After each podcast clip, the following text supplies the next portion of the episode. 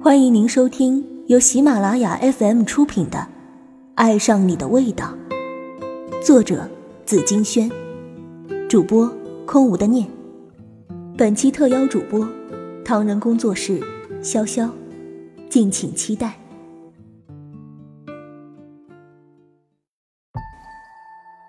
第四集，龙虾鱼丸永不相逢。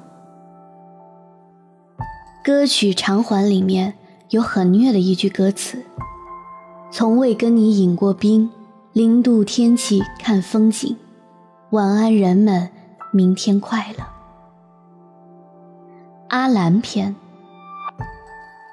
我的姐妹佩哲在高三那年遭遇了麻烦事儿，被一个金色头发的少年骚扰。理由竟然是佩哲在公车上当众揭发他在蹭初中小妹的屁股，那个女孩被他凶狠的眼睛吓得不敢发声，反倒是佩哲一下车就被那个小流氓尾随堵住了。那时候我经过，大声的呵斥他：“要我放过他可以啊，你提个让我幸福的理由啊！”我转头一看。巷子后面就是一个台球室，学校里的一些男生可能会成群结队在里面玩我以前也玩过，刚好跟他赌上一局，赢了他放过佩哲，万一输了遇到熟人还可能得救。晨曦用外套帮我盖住腰身的那一刻，我握着球杆的手抖了抖，他温暖的眼神让我紧张的情绪一下子平复了。我发挥超常，打了胜仗，我和晨曦的缘分也就此促成了。将《简爱》里的话化用一下，可以形容我当时的心情：天上有多少星光，世间有多少男孩但天上只有一个月亮，而世间只有一个你。后来我请他去吃关东煮。他皱着眉说：“那是垃圾食品。”可是哪个年轻女孩不喜欢垃圾食品呢？又有哪个女孩不会对心仪的男生一直盲目的好下去呢？活得太清醒自觉会很累的，该糊涂时就糊涂。如果不是背着老师翘掉晚自习去台球室放松，他也不会认识我呀。记得那时候，我跟家里人商量决定。要放弃考试，去闯出自己的一片天。尤其是我爸，很支持我。他一直希望有个晨曦这样靠谱的男生，可以跟我组一个工作室。我拍照写书，他负责宣传，在不同的城市举办几场个人摄影作品展，然后在最红的时候消失，环游世界。这些，我还能说出来让他耻笑吗？交往了一段时间，我发现晨曦的恐考症让他紧张兮兮，口才向来不错的他越来越沉默寡言，他的文科实在是拖后腿了。我想方设法的希望他开心，变回原先那个话多得像一台电视机的人。有时候，我深夜刷微博，看一些心灵鸡汤式的励志段子，就会转发给他。他却在评论栏赫然写道：“肤浅，推荐你去关注陆琪的微博。”夜深人静，我感到彻骨的寒冷和恶意。我迅速的关掉页面，顶着黑眼圈开始修片。我的时间很宝贵，懒得跟他争吵。什么陆琪？我的偶像是法国的摄影大师帕特里克·德马舍利耶。那个戴安娜王妃最青睐的大神，恰好当时我赶上微电影诞生的热潮，接了第一单的生意，就拿到了一笔丰厚的报酬，前途锦绣斑斓。我按揭买了一辆车，除了跑生意，还可以送他上下学。可是越到后面，他越排斥我去门口接他，要我把车停在五百米外的商场，他自己走路过来。说不伤心那是假的。这样有什么不好？他住得远，我可以帮他节约挤公交的时间，腾出来复习。可他似乎并不知道领情，大概在他的眼里，我正在变成一个俗不可耐的人吧。我熬夜给他织了一条松绿色的大围巾，这样哪怕他掉入人群中，我都可以一眼辨认出来。他却说，他看上去像个跳甩葱锅的日本虚拟歌手初音未来手里的大葱。那一刻，我突然对自己向来精准如仪器的眼光有些怀疑。晨曦这种自私自负的男孩，根本就不希望他的女人赢在起跑线上。他虚妄的声明远比眷侣真实的幸福重要。尽管如此，我还是带着杂志社的任务去了一趟寺庙拍专辑，顺道为他祈福，希望他可以顺利的度过高考大关。回来之后，他却告诉我，他不希望跟一个欲望闪闪发亮的女孩子交往，说我连在佛祖面前祈愿，表情都像是在念叨财运。我在佩哲的面前哭得天翻地覆的时候，他开导我。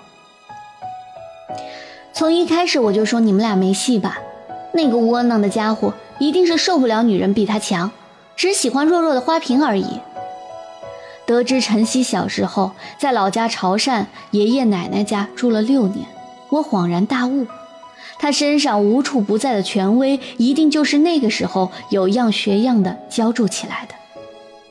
每次看我气急败坏，他温润如玉的脸上竟然有一种征服我的胜利快感。时至今日，我割舍不下的就是台球室的那一晚，飞蛾铺着柔和的灯光，半明半暗里，他的笑容投射过来，像是出鞘的剑锋，一击必杀，斩断了我的软肋。天知道，那一晚我紧张的手心的汗。都可以浇花了。我去了一趟他老家汕头，想拍一点他成长的故土，作为悼念即将逝去的初恋案底。谁料，黏湿的海风模糊了镜头，拍出来的片子都蒙上了一层黄昏色的浑浊。我蹲在空无一人的沙滩，再次落泪。来年春天，又有梨花和鸽子开遍雪白的天地。谁会关心旧人哭？或许从他急于展示他的剥壳功力的那一晚，辛辣呛鼻的龙虾就和暖心的咖喱鱼丸注定凑不到一对了吧？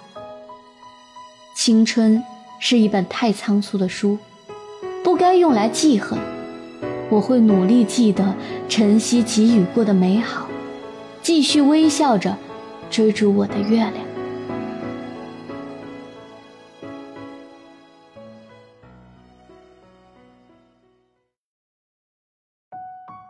您正在收听的是由喜马拉雅授权、唐人工作室出品的精品有声书。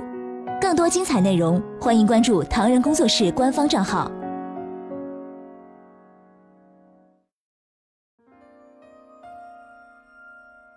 借他丢过来的刀，我恰好把自己武装成杀手。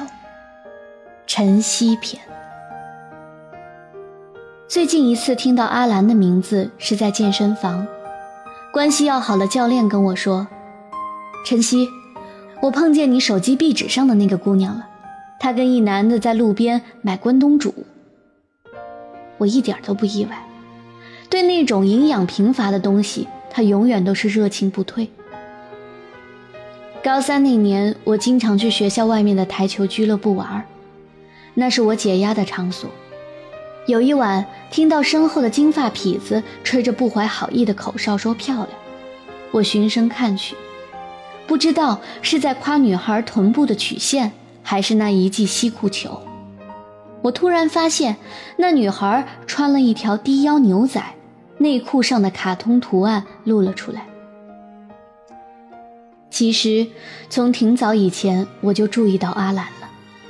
年级活动课，她表现最踊跃。外向的女生总是足够抢眼，更何况她还有几分姿色。我走过去，用外套围在她的腰上，这个动作像亲昵的情侣关系，向金毛发出了阿兰所有权的警告讯号。大概是这个细节成了他和我关系突飞猛进的催化剂。后来，他也请我吃了全家便利店的咖喱鱼丸，我觉得那个东西不新鲜又不管饱，在路边摊重新点了一大盘小龙虾。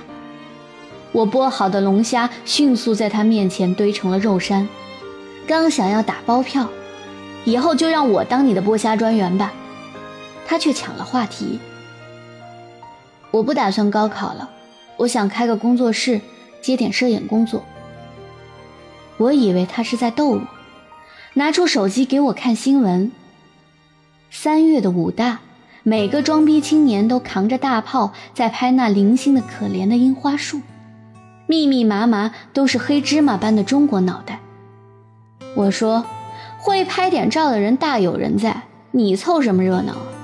能不能不要那么冲动，先把书念完再说。无奈，他的功力无可救药。和大多数男孩一样，我有控制欲，不喜欢太有主见的女生。但阿兰很快做出了一个出格又吓人的举动。二零零九年的冬天，他开着红色的小车在校门口接我放学，当着在场很多人的面对我大呼小叫。那时的我甚至分不清那台车的标志就是奇瑞。同学们的目光如芒在背，我想在热爱嚼舌根的人口中，我一定成了小白脸儿。哪来的？分期贷款买的，惊喜吧？我开车怎么样？刚好下个月有一组拍寺庙的主题，我可以开着回老家一趟。阿兰说，他接了旅游杂志的单，每个月的专栏稿费刚好可以还贷。看着他嘚瑟的表情。我如同听到卖力炫技的歌者表演，有点犯呕。就是他的车子穿过地下隧道来到地面，阳光一下子刺眼的瞬间，我忽然想重新考虑，我们到底合不合适继续发展下去？我太需要脚踏实地的爱情了。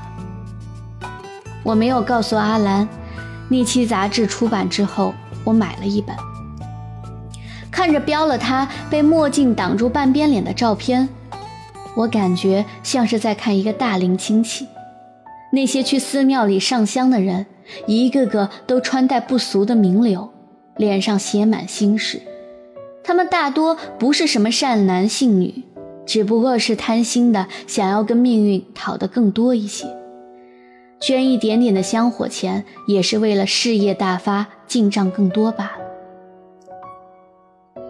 同样存在欺骗性的，还有殊途同归这个词。我和阿兰两个性情迥然的人，在分岔路口做出了不同的选择。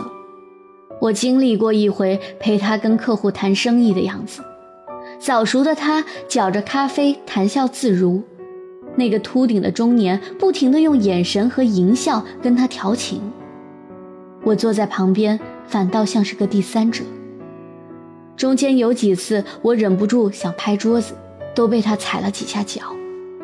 我有点怀疑，那晚他露出的小底裤是不是有意识的诱饵，只是凑巧上钩的是我呢？至今我还记得那天特别冷，气象台说接下来有起码四股冷流会经过广西。我想这么冷的天，说分手好像有些太过残忍。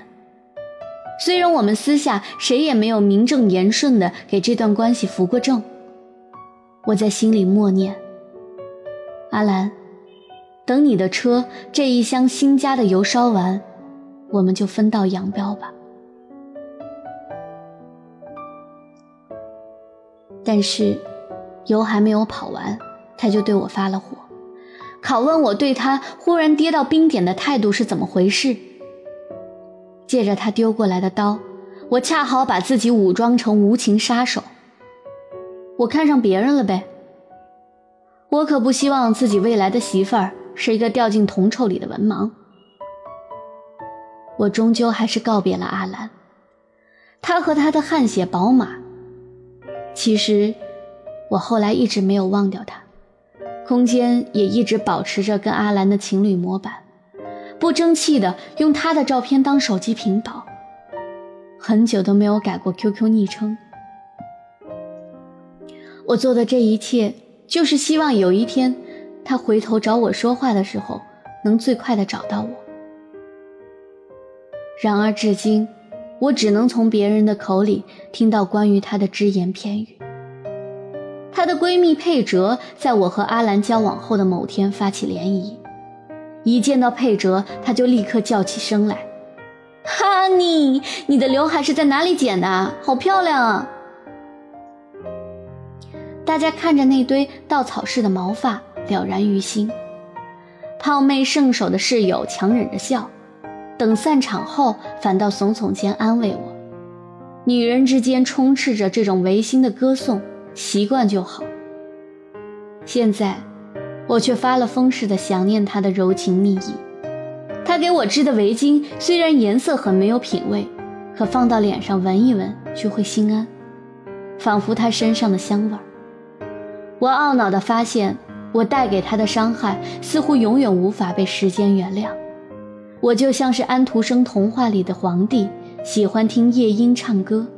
但后来有人朝贡一只能歌善舞的机械鸟，皇帝就把夜莺给冷落了。夜莺因此飞离了皇宫，不再继续待在皇帝的身边。皇帝这才又怀念起夜莺的好。皇帝这才明白，要做个独裁的君王，起码先要有君王的能力和气量。这个故事告诉我们：一。男人看事情和女人看事情得出的结论基本不同。指望男人被你的付出感动，很多时候却因为用力过猛把他吓跑了。因为男人的面子比天大，他需要支持，不需要救赎。二，轰轰烈烈的韩剧只是为了娱乐你的神经，支持两个人一起成长的是世俗的自由和踏实的脚印。三。至于男人，世界上最傻的男人就是自以为聪明而把别人当傻子。若对方有朝一日没了感情，你什么都不是。本期播讲完毕，我是主播潇潇，感谢您的收听。